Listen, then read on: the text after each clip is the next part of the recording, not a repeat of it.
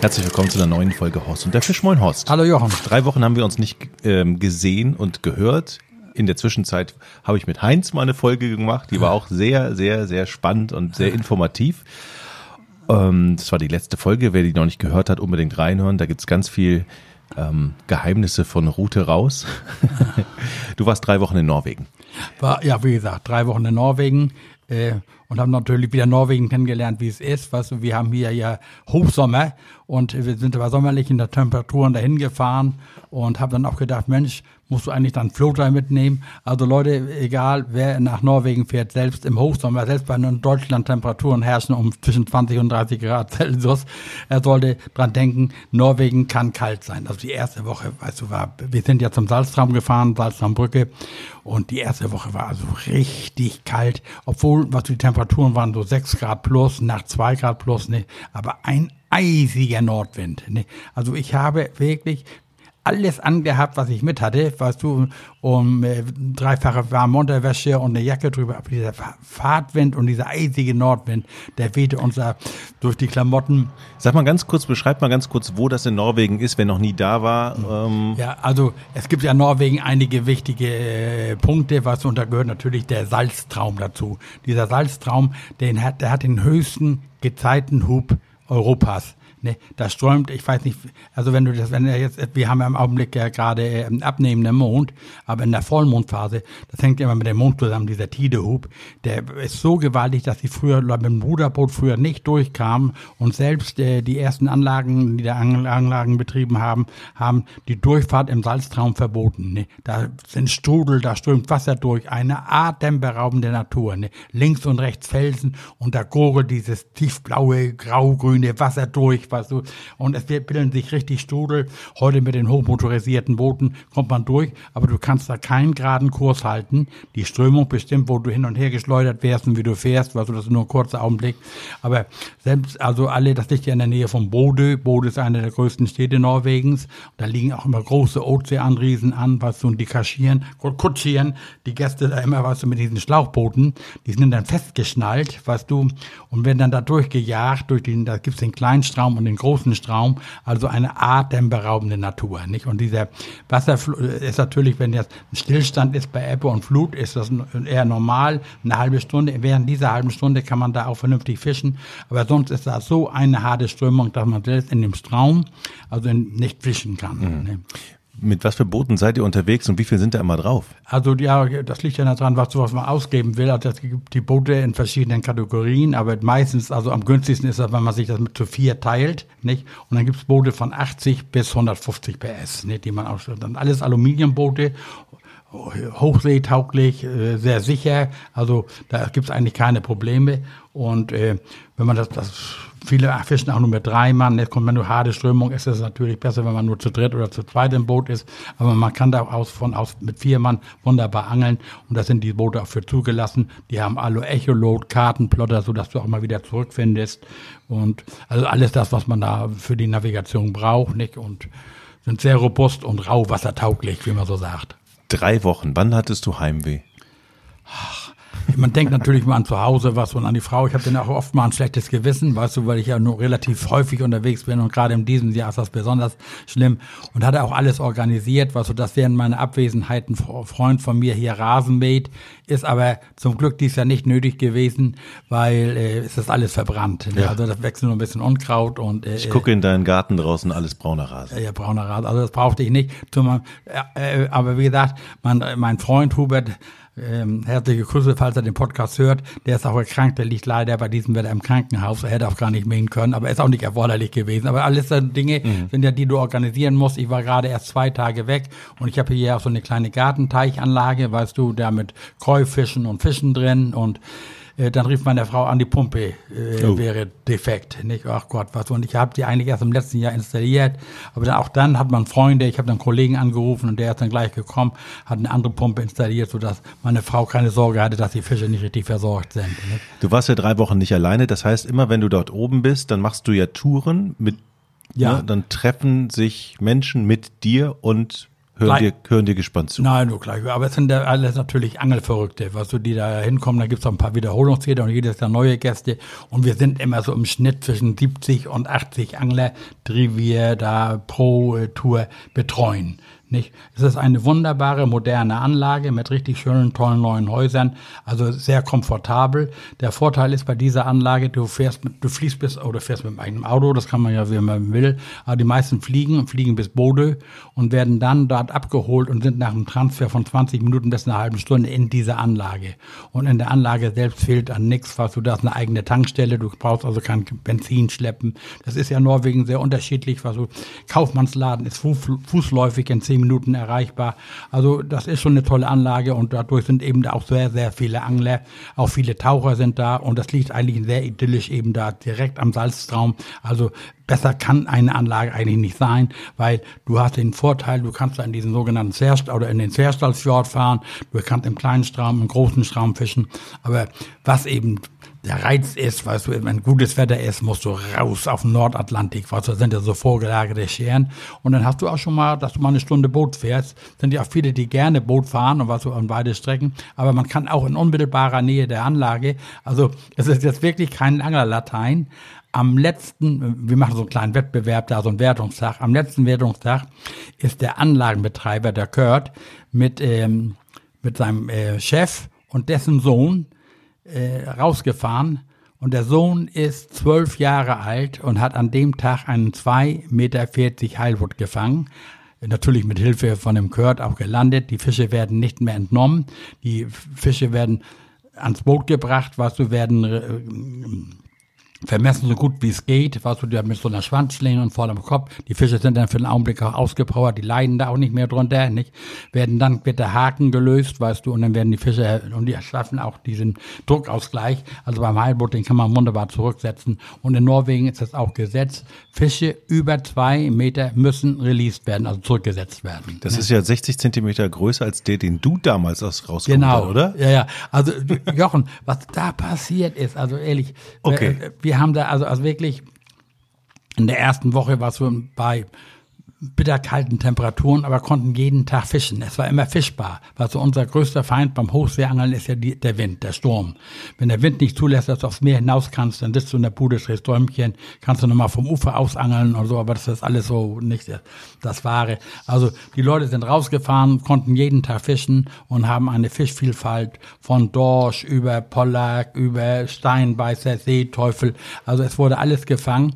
Du musst es so vorstellen, was du, wir haben da sind jetzt also 70 Angler, dann wird ähm, eine Begrüßung gehalten, dann wird es aufs Revier hingewiesen, dann werden Fragen beantwortet, dann werden die Boote verlost. Jedes Boot ist eine, eine Mannschaft, die, ein Team, die geben sich den Namen, was so wie die Verlierer oder die Hoffnungslosen oder ehrlich was. Und also das erfolgreichste Boot erhält dann äh, eine Freireise fürs kommende Jahr. Ne, fürs alle Boot Insassen. und Hütten, alle Insassen. Oh, ne? okay. Also das ist schon sehr lukrativ und da sind natürlich auch junge Leute bei, weißt du, die dann 20 Stunden durchangeln, weißt du, um da noch den, den Fisch zu fangen, den sie fangen möchten. Andere sehen das mehr als Urlaub und sagen, das ist Beifang. Nicht? Also äh, ist bunt gestrickt und es ist eine tolle Gemeinschaft. Wir machen dann auch so zwei Grillabende, dann noch irgendwie so, so ein Sappelabend, was wer wünscht, gewünscht werden immer ein paar Knoten gezeigt, wie von Montagen gezeigt und ähnliches. Also die Leute kriegen also alle Informationen, die sie brauchen, nicht? Und auch Gerätetipps. Da ist jetzt zum Beispiel wieder eine Route zerbrochen, du, weil die mit dem falschen Gerät dahin kommen und, und ähnliches. Ich sage immer wieder, wer ins, nach Norwegen fährt und gerade in den Norden Norwegens, der soll immer sein Gerät so zusammenstellen, dass er den Fisch, den er fangen möchte, auch rauskriegt. Man braucht nicht viel. Also Jochen, ich bin ja auch blutige Anfänger gewesen und habe Unmengen von Pilgern und jetzt mittlerweile Gummifische und, und, und was hochgesteppt. Ich werde ja auch immer gefragt, was du, wie ist das mit dem Fliegen? Du darfst ja maximal ein Gepäckstück 23 äh, hm. Kilo wiegen, wenn du nicht gerade erster Klasse fließt oder was. Aber du, ähm, es wird immer da so geregelt, dass du dann zwei Gepäckstücke a 23 Kilo hast und 10 Kilo Handgepäck. Reicht vollkommen aus. Du brauchst nicht so viel. Also ich habe während dieser 16 Tage, die ich da gefischt habe, habe ich einen Pilger abgerissen, weil ich in ein Netz gehängt geblieben bin und beim Pollackfischen zwei, drei kleine Gummifische abgeworfen. Alles andere habe ich wieder mitgenommen. Also ich, ich sage immer, wenn mich jemand fragt, nimm drei, vier große Gummifische mit, zwei schwere Pilger, je nachdem, was man will. Jochen, wir haben wir haben also, wir machen dann auch eine gemeinsame Ausfahrt mit den Gästen, also die sich nicht mhm. so sicher sind und sagen, Mensch, morgen ist Topwetter, da können wir mal rausfahren in die vorgelagerten Scheren und da ist ein Fischreichtum sondergleichen. Du kommst da raus, was und dann sind da ja immer, also wir, wir suchen ja immer Untiefen. Also mhm. das, das, das Meer ist ja, was du da leichter Klüfte ist ja eine Vulkanlandschaft und dann gibt's eben vorgelagerte Scheren und ich sage immer, so wie an Land, so ist das auch unter Wasser. Ne? Und du hast wunderbare Seekarten, wo alles eingezeichnet ist, was du, und dann suchst du unter Wasserberge und je nachdem, was du angeln willst, was du, angelst du dann da eben mit einem Gummifisch, mit einem toten Köderfisch oder äh, du, du machst Wurfangeln. Bei dieser Heilbuttangelei ist es die Phase, was du, wenn du Drift hast, also auflaufendes oder ablaufendes Wasser. Das ist die beste Phase, weil du dann auch immer schön lang treibst. Und dann siehst du am Echolot, mal sagen, von 300 Meter Wassertiefe auf einen Berg, der ist ja noch 8, noch 8 Meter Wassertiefe. Und rundherum wimmelte das denn da vor Futterfischen, Seelachse in allen Größen. Und darunter lauern die Räuber, das ist deren Speisekammer, nicht? Mhm. Aber die Phase, wo du keine Drift hast, empfehle ich jeden Norwegenangler, der weiter nördlich fährt, sich ein Rot Barsch-Vorfach mitzunehmen. Also Rotbarsche äh, werden in der Regel in Tiefen ab 100, 20, 130, 150 Meter gefangen. Alles das, was man nun eventuell mit der Elektrorolle, aber auch habe diesmal keine Elektrorolle mitgehabt, sondern alles manuell gedreht. Und ich bin an dem Tag, wissen Sie, wo wir unsere Gäste nach draußen begleitet haben und alle eingewiesen haben, alle haben ihren Platz gefunden, haben ihre Fische gefangen, bin ich mit meinem Partner dann nochmal gezielt auf Rotbarschangeln gefahren und wir haben da Rotbarsche gefangen, weißt du. Und du fängst die ja mit so einer Art Hygiene, also wie du musst dir vorstellen, wie so ein Heringsvorfach, bloß viel stabiler. Also mein, mein Rot, äh, Rotbarschvorfach ist sechs Meter lang, das heißt, alle Meter ein Haken. Das sind sechs Haken mhm. und unten hält der Pilger noch dran. Also die ganze Montage ist so acht Meter lang mit Vorfach. Nicht? Das lässt du dann zum Grund sausen. Äh, viele machen den Fehler und angeln stramm am Grund. Beim Rotbarschangeln muss man natürlich äh, bisschen über den Grund fischen, aber ruhig bei fünf bis zehn Meter über den Grund fischen. Und wenn man dann Biss spürt, nicht gleich nervös werden und anschlagen, sondern einfach warten, bis man ein sogenanntes, wie beim Heringsangel, voll Haus kriegt. Und ich hatte tatsächlich einmal sieben Rotbarsche am Stück, was so die dann hochgedreht werden. Und wenn du dann da im Boot kurbelst, ja mühsam, du musst dann ja pumpen und dich anstrengen, die lassen sich ja nicht ohne weiteres hochdrehen. Diese Fische sind auch dem Tode geweiht, die schaffen den Druckausgleich nicht. Also, äh, und ähm, dieses Vorfach, das ich da benutze, ist ein Spezialvorfach, das hat Zirkelhooks, also es sind Haken, da würdest du sagen, die sind ja stumpf, da ist die Spitze des Hakens nochmal nach innen gebogen. Das hat den Vorteil, der sitzt immer im Maulwinkel des Fisches und er kann sich dann auch nicht abschütteln, äh, äh sondern dann hast du die Fische kommen dann hoch, was du und ab einer gewissen Wassertiefe äh, wird es auch leichter, weil die dann schon fast von alleine aufschwimmen. Nicht? Und hm. hatte ich sieben dran und mein Kumpel hatte dann nur drei dran und dann und noch ein Seelachs dabei und auf einmal sagt das plopp, plopp, dann tauchten da zwei, See, äh, zwei Rotbarsche auf, ohne dass die den Haken im Mund hatten. Nicht? Da mussten wir den Möwen verscheuchen und äh, äh die dann einsammeln. Wie groß werden die Rotbarsche? Also was hattest, was hattest du da dran? Also ich hatte dran, äh, im Schnitt waren die alle zwischen 40 und 60 Zentimeter, nicht? Also die größten. Also ich habe, also die ganz Riesen haben wir da nicht gefangen. Ich habe da schon mal eingefangen, da wog dann über 8 Kilo oder was. Solche gibt's da natürlich auch, aber für die Küche waren diese ja ideal. Und wir hatten auch, wir wollten auch gerne Rotbarschfilet mit nach Hause nehmen, nicht? Also das wollten wir dann gerne genießen. Ne? Ja, ich wollte ich wollte gerade fragen, was, ist, was hast du, was hast du in deiner Kühltruhe heute? Also, wie gesagt, man darf ja als Norwegen-Angler 18 Kilo Fischfilet mitnehmen und mhm. ich habe dann auch 18 Kilo äh, Fischfilet mitgenommen und eben nur die äh, leckersten Sachen. Also ich habe nur Pollack, Rotbarsch und Heilbutt mitgenommen. Nicht? Mhm. Also Dorsch und, und, und Seelachs und ähnliches haben wir gar nicht drauf geangelt, weil ich wollte eigentlich auch in erster Linie Rotbarsch und äh, die Fischarten haben, die wir auf den gefangen haben. Nicht? Das heißt, ich kann heute Leute zum Grillen einladen. Ja, ja, also, Hast schon alles versprochen wahrscheinlich. Ne? naja, du hast ja einen Haufen Mitesser hat man da, ne? aber für, für eine Mahlzeit werde ich, werde ich da wohl bei überhaben. Ne? Aber Jochen, was, was, was das Schauspiel war ja, Neben uns lag auch ein Boot, da waren vier Angler drauf und die angelten auch, noch auf Rotbarsch und denen waren dann auch ein oder andere Rotbarsch abgegangen und ist dann so weggetrieben und auf einmal kommt der Adler. Was du dann, der Adler umkreist dann diesen Rotbarsch und dann kommen die Möwen und die sind ja sauer, die gönnen ihm den Fisch nicht und hacken immer auf diesen armen Adler rum. Nicht? Aber der Adler, der lässt sich nicht beherren.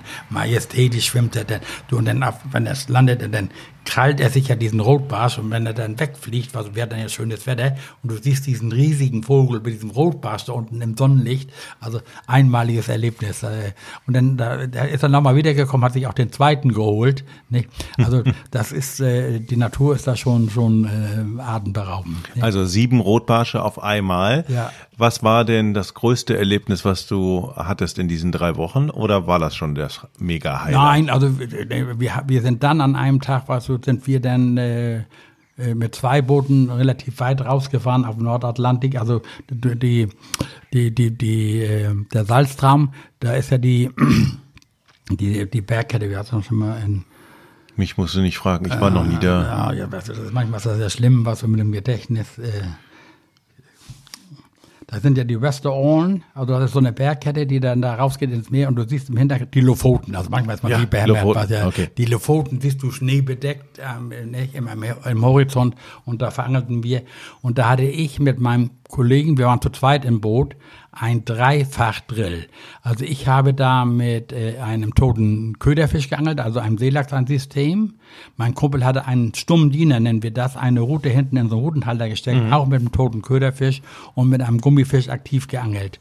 Und wir kriegten alle drei zur gleichen Zeit auf allen drei Routen Biss, kriegten dann auch richtig ein bisschen Hektik und haben dann drei Heilbutte gelandet zwischen 1,10 Meter und 1,40 Meter in etwa. Alle drei haben wir wieder released. Wir angeln ausschließlich da auch mit diesen Zirkelhooks. Wir haben jeweils äh, immer nur ein Heilbutt mit, sagen wir. Der, äh, mittlerweile ist das äh, Mindestmaß in Norwegen hochgesetzt auf 84 Zentimeter. Also der Heilbutt, den du mitnehmen möchtest, der muss größer als 84 Zentimeter sein. Und so ein Heilbutt um Meter ist für die Küche eigentlich ideal. Der schmeckt dann auch wunderbar. Nicht? Also der, wenn, die, wenn diese Heilbutte nachher zu groß werden und liegen zu lange, also das ist, das wirst du vielleicht nicht merken, weißt du, aber wer schon mal so einen frischen Heilbutt gegessen hat, so einen Tag gelegen im Kühlschrank und den nächsten Tag gegessen in Norwegen, Heißhunger vom Wasser kommt, dann ist das Hochgenuss. Wenn du den zu Hause nach einem halben Jahr äh, liest, dann kann er leicht trocken sein, weißt du, der Fisch, ne, weil er ähm, sehr fettarm ist. Sag mal, eine andere Frage, magst du eigentlich Sushi? Ja, Okay. man kann auch Sushi machen aus Heilbutt, nicht? Und äh, ja, wir, ähm, wie heißt das? Ceviche machen wir dann oft. Weißt du, das ist ja mit Limone und äh, äh, äh, so. Also bei diesem Sushi, das du so kaufen kannst, ne, da ist ja überwiegend Reis, da ist ja kaum Fisch dabei, ne. Aber der rohe Fisch, weißt du, so mit Limetten nur bestreufelt oder etwa so dann noch so ein paar Gewürze dabei, das ist ja so ein südamerikanisches Rezept, das machen die ja ganz viel, machen mittlerweile sehr viele, ne. Ich habe ja kurz bevor ich mit, mit nach Norwegen gefahren bin, bin ich ja noch mit, mit Heinz und dem Martin Materia draußen gewesen. Und die haben aus Dorsch, aus frischem Dorsch, haben die dieses Ceviche oder wie das Zeug genau heißt, gemacht, weißt du, Hochgenuss. Oder meinst du Sashimi? Nein, nein, nein, nein, Ceviche, das. okay. Das heißt, wir nehmen den, wir nehmen den, den Fisch, der gerade rauskommt, Ja. filetieren den, Äh, schneiden dann Stücke raus, äh, Limone drauf ja. und essen. Ja. Oder wenn du machst dir das dann, in der, also wie da jetzt wieder gemacht, ich bin absolut kein Koch, weißt Ja, du, ja. dann, dann wird der, äh, äh, also in, in dünnen Scheiben geschnitten und da kommt Limone da drauf und da bleibt noch ein paar Gewürze und ähnliches, weißt du, also weißt du was, ich, also ich esse einfach, weißt du, und schmeckt mir, das schmeckt mir nicht, ne? Aber dieses Zeug, das ist wie eine äh, Geschmacksexplosion im Mund, weißt du? So lecker war das, nicht? Und eben dieser rote Fisch, weißt du, dann gibt's ja noch diese besondere Soße da drauf, so ein paar Tropfen und ähnliches Geschmacks Geschmacksverstärker, ist schon ein Hammer. Also generell kannst du sagen, alle Fische, die wir da fangen, Jochen, die sind ja alle, kommen ja frisch aus dem Wasser, werden sofort betäubt und gekehlt. Das sage ich immer wieder, auch jedes Mal beim Vortrag, was du da oben in Nordnorwegen, erkläre ich den Leuten den Unterschied zwischen einem gekehlten und einem nicht gekehlten Fisch. Das Auge ist mit. Ne? Und Kehlen, ich denkst du ja, weil du dann kommst, erkläre ich das Kehlen, dann kommen die Angler nachher an, dann denkst du, was haben die dann gemacht? Harikari mit dem, mit dem Harikiri mit dem Fisch, was er meinte, das Herz zu stechen und alles. Beim Kehlen muss man die Gurgel durchschneiden bis fast auf die Damit der Fisch ausblutet. Und du hast ein schneeweißes Filet. Alle Fische, die du kaufst, die im Netz erstickt sind und äh, alles ist auch okay, äh, das stockt das Blut in den Adern, ist immer leicht rosa, nicht? Aber ein frisch gekehlter Fisch ist schneeweiß und das ist eine sagenhafte Qualität. Und dann wird er gleich am gleichen Tag, also der ist maximal acht Stunden oder sowas alt, wird er sofort äh, filetiert, äh, vakuum, vakuumiert oder eben jetzt äh, eingewickelt, so als Tipp. Ich selber äh, wickel meine Fische immer in äh, Frischhaltefolie ein. Ich habe hier einen befreundeten Schlachter in Bredstedt, den bitte ich dann immer um eine große Rolle Frischhaltefolie, weißt du, und die, die nehmen wir dann mit. Und diesmal haben alle meine Freunde davon profitiert. Wir haben alle unsere Fische da eingewickelt. Der hat den Vorteil, weißt du, wenn du vakuumierst, musst du ein Vakuumiergerät haben, mhm. musst diese teuren Beutel haben, musst aufpassen, dass sie nicht feucht werden oben, dass sie keine Luft ziehen und ähnliches beim Vakuumieren. Und hier kennst du dieses Zellophan, weißt mhm. du, wo man das, da legst du den Fisch drauf, schlägst ihn da paar paar Mal ein, mach zu und es ist absolut luftdicht. Ich ja. weiß, ich habe noch eine, ich hatte von dir mal ein, ein, ja. zwei von diesen Zellophan-Bomben mit Fisch gefüllt ja, bekommen. Äh, äh, ja, ja. Das ist also dein. Ja, ja, das machen ja viele, viele, nicht? Also das ist eben relativ einfach. Du nimmst diese Folie mit, was du brauchst ja keine mhm. Gefrierbeutel und du hast sicher keine Luft da drin. Was das ist immer die Gefahr von Gefrierbrand. Früher haben wir diese normalen äh, Gefrierbeutel genommen, reingepackt vielleicht nochmal die Luft angesogen, Knoten rumgemacht oder Gummiband zugemacht und dann in die Gefriertruhe. Und auch jetzt wieder was, ich habe eine Kühltasche, da passen gut 18 Kilo Fischfilet rein. Die, das sind große Gefriertruhen, die stelle ich in den Gefrierschrank und pack immer gleich die Fischarten da drauf, weißt du, dass das dann hier äh, äh, mhm. ein Block ist, weißt du, und das kommt dann hier zu Hause an, das war noch steinhart gefroren, ne? also die Kühlkette ist da immer gewahrt. Ne? Mhm. Aber du, besonderes Highlight bei dieser Tour war das habe ich nicht selbst erlebt, die Leute haben das gefilmt, heute alles mit dem Handy. Mhm. Die haben einen Heilbutt gefangen, den ich vermesse die Fischer da ja alle, ne? Also ein Heilbutt gefangen, der war ein, der beim Messen 1,22 Meter. Nun kriegst du diesen Fisch ja nicht gleich ins Boot, der kämpft ja haut auch nochmal ab. Als dieser Fisch an der Oberfläche war, tauchte ein riesen Heilbutt auf, hat sich in diesen Fisch zerbissen und wollte sich diesen zu Leibe führen. Nicht? Und dann hat der Angler gezehrt, der andere Heilbutt hat gezehrt und alles was so. Und der Fisch hatte nachher richtige Bissspuren am, am Schwanz in, im unteren Drittel. Nicht? Also musst du mir vorstellen, welche Giganten da rumschwimmen. Dass ein Heilbutt von 1,22 Meter dem anderen äh, als Speise dienen soll. Mhm. Weißt du, also das, das, also das auf dem Foto dokumentiert oder auf Bildern da im Video, das war schon der Hammer. Nicht? Mhm. Also, also und alle und unsere Gäste, was wir in der zweiten Woche, Jochen, hatten wir natürlich Kaiserwetter. Ne? Ich habe die Nordsee noch nie oder das, das Nordmeer noch nie so ruhig gesehen. Wir hatten spiegelglatte See, wir konnten hinfahren, wo wir wollten. Da war der Nachteil, da hattest du manchmal gar keine Drift und keine Drift, kein Fisch. Ne? Also die Leute, die dann gerne Dorsche, sind ja auch welche, die sich die Kiste mit Dorschfilet voll machen oder Seelachs. Man hat eben alle Möglichkeiten. Was ist denn der wertvoll, Entschuldigung, äh, was ist denn der wertvollste Fisch, den man da fangen kann eigentlich? Wo man sagt, okay, wenn man den hat, dann hat man was ganz ganz Besonderes. Das ist der Seeteufel oder der Antennenfisch. Mhm. Nee, also der soll auch in der Küche eine wunderbare Figur abgeben. Ich habe den einmal, zweimal probiert. Aber leider haben wir den entweder zu früh oder zu lange gebraten oder weiß ich was alles. Das ist auch nie so gelungen. Aber der wird also sehr hoch eingeschätzt, ist auch sehr teuer, weißt du, weil die sich sehr schwer fangen lassen. Die Fische, das sind ja Antennenfische, die, die locken ja andere Fische an, weißt du, mit ihren, wie Angeln. Das sind jetzt die, die in der Tiefsee. Ja, Ah, okay. Und die haben wir diesmal zwei Stück gefangen worden, zwei richtig Kapitale. Wenn ich jetzt recht erinnere, waren beide weit über einen Meter, nicht? Und das sind dann schon so besondere Fänge, mhm. nicht?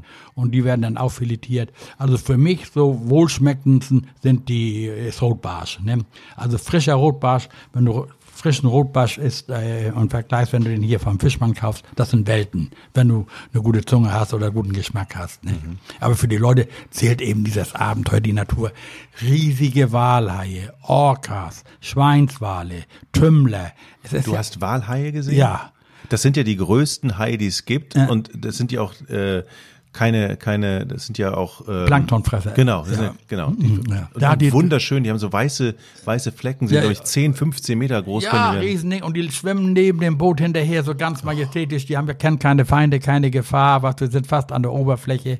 Nee, die Leute sind dann, also wenn wir uns dann zum gemeinsamen Wiegen, also zweimal am Tag werden die Fische verwogen. Ne? Das Schöne ist ja, es wird ja überhaupt nicht dunkel. Du kannst ja Tag und Nacht, du weißt gar nicht mehr, was los ist. Die Sonne geht nicht unter. Also, und die Leute fischen teilweise die Nacht durch oder den Tag. Junge Leute aber Tag und Nacht. Also, und damit die Fische nicht zu alt liegen oder so alles, äh, wiegen wir und messen wir zweimal am Tag. Nicht? Und dann wird eine Liste aufgeführt und Am Ende gibt's dann eben Preise und nachher noch Sachpreise und ähnliches.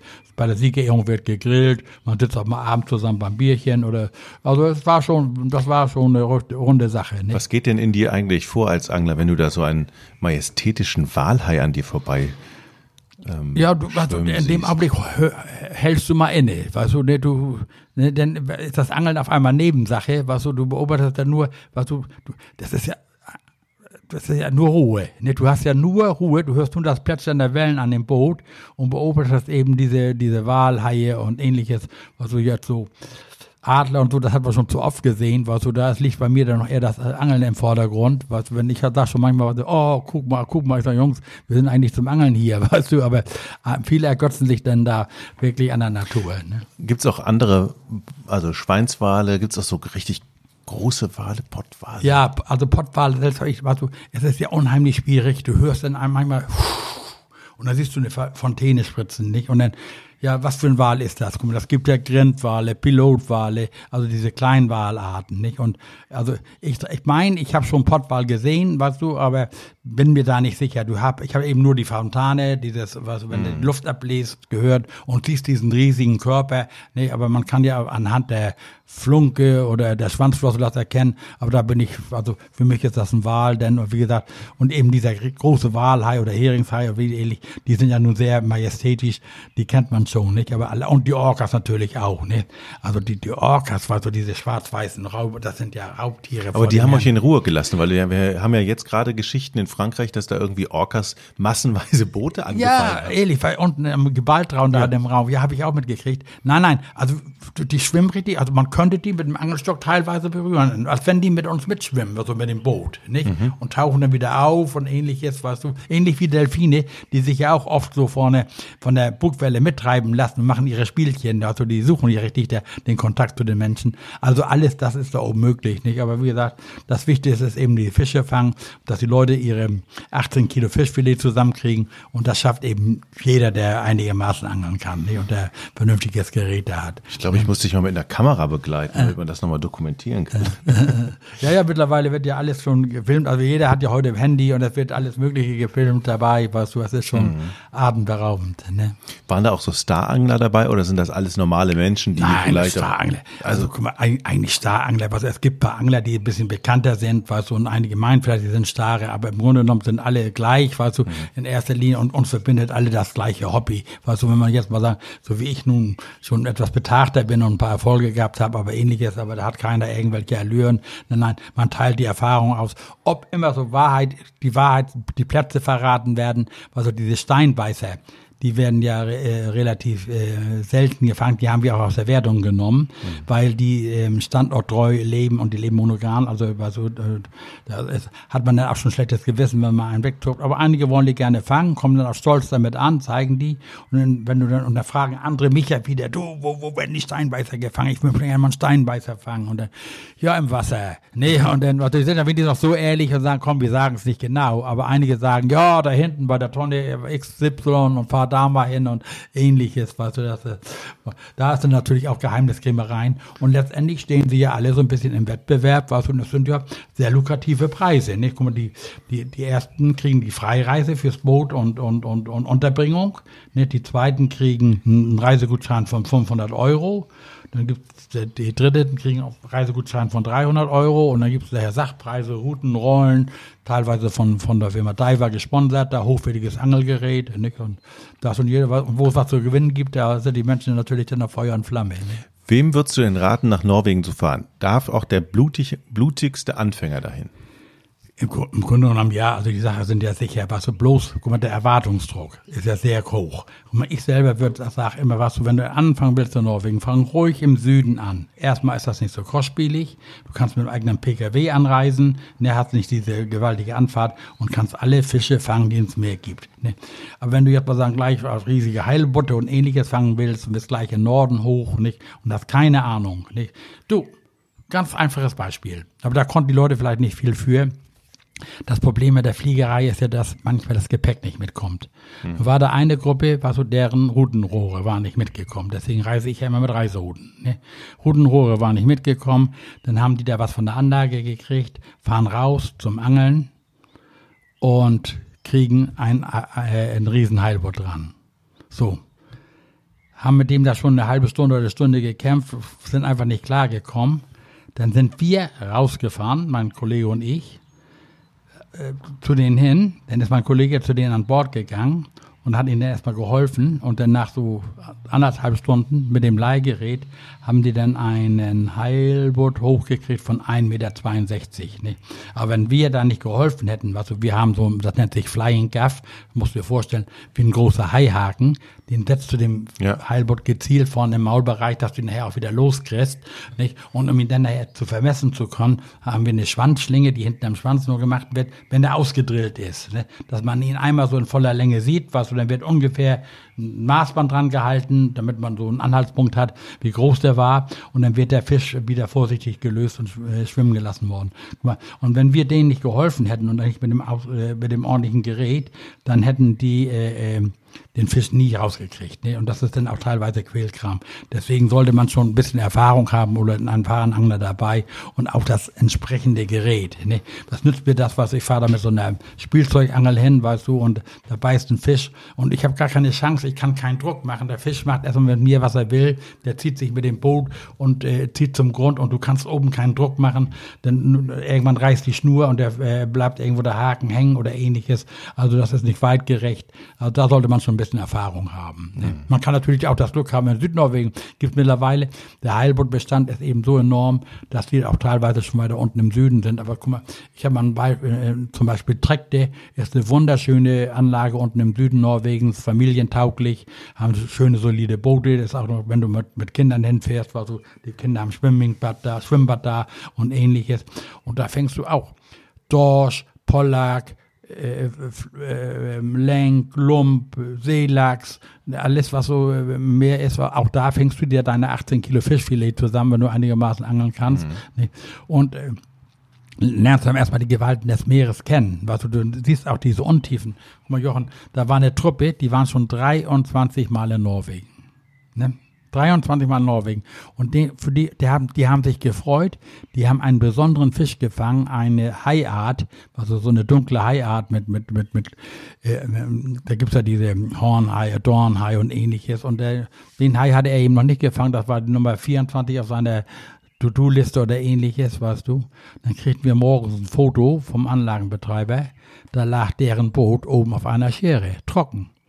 Die sind nachts auf einen Unterwasserfelsen gefahren, obwohl eine Untiefenstange da stand, über die geschrubbt und die Welle hat ihn auf einen, auf einen anderen Felsen geschmissen und da lagen sie dann bis zum nächsten Hochwasser. Die sind dann abgeholt worden, aber neben dem Schlauchboot. Aber im nächsten Hochwasser konnte man erst das Boot bergen, Motormors, Schraube im Bord, äh, ne, Ui. große Reparaturkosten. Ne, also das natürlich passiert selbst da, ist unerklärlich, aber du warst so Unglück schläft nicht, kann jedem passieren. Obwohl, für alle, die nach Norwegen fahren, müssen wir wissen, da gibt's Ebbe und Flut. Ne, und die sagen, die sind auf dem alten Plottstrich. Was du, da, wo du gefahren bist, hast du ja auf dem Echolotenstreifen. Mhm. Auf den kannst du eigentlich auch wieder zurückfahren. Bloß wenn der in dem Flachwassergebiet, was ausgewiesen ist, das nicht befahren werden soll und auch so eine Gefahrenstange da ist, nicht? Da bei Flut rübergefahren bist und äh, ist nichts passiert und kommst bei Ebbe wieder und das weil fehlen zwei Meter Wasser. Ne? Okay, weil du dieser Linie folgst. Ja. Okay. Das Einfach heißt, nur. Das heißt, selbst beim Rausfahren sollte man den Weg nehmen, den man hinterher wieder zurück macht. Ja, also man sollte nicht, also auf alle Fälle diese Flachwassergebiete ja. meiden. Nicht? Die sind in der Karte markiert. Du hast einen äh, Flachwasseralarm im Echolot mhm. und du hast überall, was wo kritische Punkte sind, stehen in Norwegen Eisenstangen auf dem Wasser, ich weiß gar nicht, wie sie das überall gemacht haben. Und an diesen Eisenstangen ist immer wie, musst du wegen, wie so ein Wegweiser, ein Pfeil. Und das ist immer die Richtung, wo du vorbeifahren sollst. Nicht? Also mhm. eigentlich müsste das jeder wissen, aber guck mal, auch sowas kann passieren. Äh, Unglück schläft nicht zum Glück und die Leute waren auch ganz vernünftig, waren auch erfahrene Angler, denen ist persönlich nichts passiert, also keine Schäden, die hätten ja auch aufs Bord fahren können. Das was du überlegst mal, die fahren da mit so einem 80 PS mit, 14, mit 17 Knoten ne, donnern die auf so einen Stein, das Aluboot gibt nicht nach, der Stein gibt nicht nach, die fliegen alle vier raus. Hm. Ne, die sind ja nicht angeschnallt oder ähnliches, was du, du stehst da vielleicht und hantierst, kannst dich gar nicht halten. Ne? Auch sowas hm. kann passieren. Passiert auch leider ab und zu mal. Deswegen haben auch alle immer eine Schwimmweste um. Ne? Hm. Also eine Schwimmweste um und äh, äh, äh Deswegen sollte man schon gewisse Erfahrung haben, wenn man dahin fährt. Ne? Aber man kriegt dann eine gute Einweisung und es gibt eben Reviere, die sind auch einfacher, aber einige sind auch schwieriger, weißt du?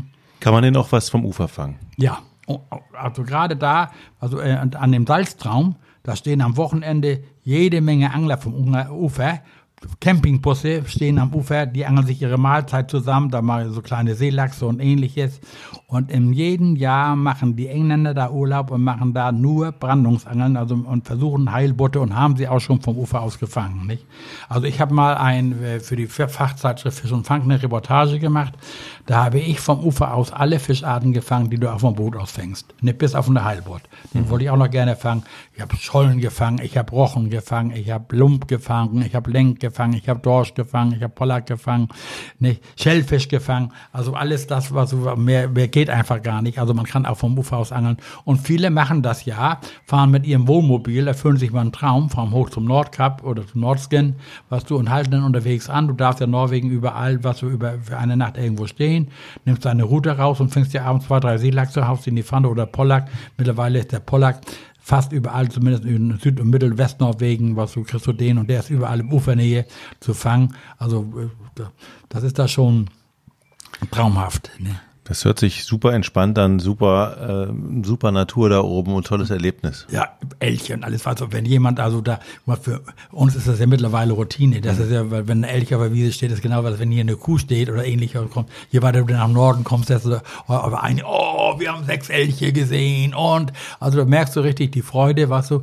wenn, und, und auch in der Natur. Guck mal, ich kenne Norwegen ja vom Süden bis zum Norden. Was unter die Region, wo wir jetzt gerade waren, am Salztraum, war so dieses Jahr noch bewaldet und grün. Aber wenn du noch weiter nach oben kommst, oben Hawaii-Sund oder Alta da oben, ne, da sind dann nur noch nackte Felsen und äh, da hast du schon sehr ein paar Flechten und ähnliches, weißt du, das ist eben sehr vielseitig da, die Natur. Ne? Aber darum sage ich, wenn jemand gerne nach Norwegen will, habe ich volles Verständnis für, fangt im Süden an, weißt du, nachher die Region Bergen ist wunderbar erreichbar, was du, sind ein paar schöne Anlagen, auch, man kann auch einzelne Ferienhäuser mieten, was du, also, wenn man nicht für dieses Gemeinschaftsangeln ist oder Gruppenangeln ist, was du, gibt es auch Häuser, die nur ein Boot haben und ähnliches, was du, es, es fahren da jedes Jahr zigtausend Angler nach Norwegen. Ne? Muss ich viel Geld mit einplanen?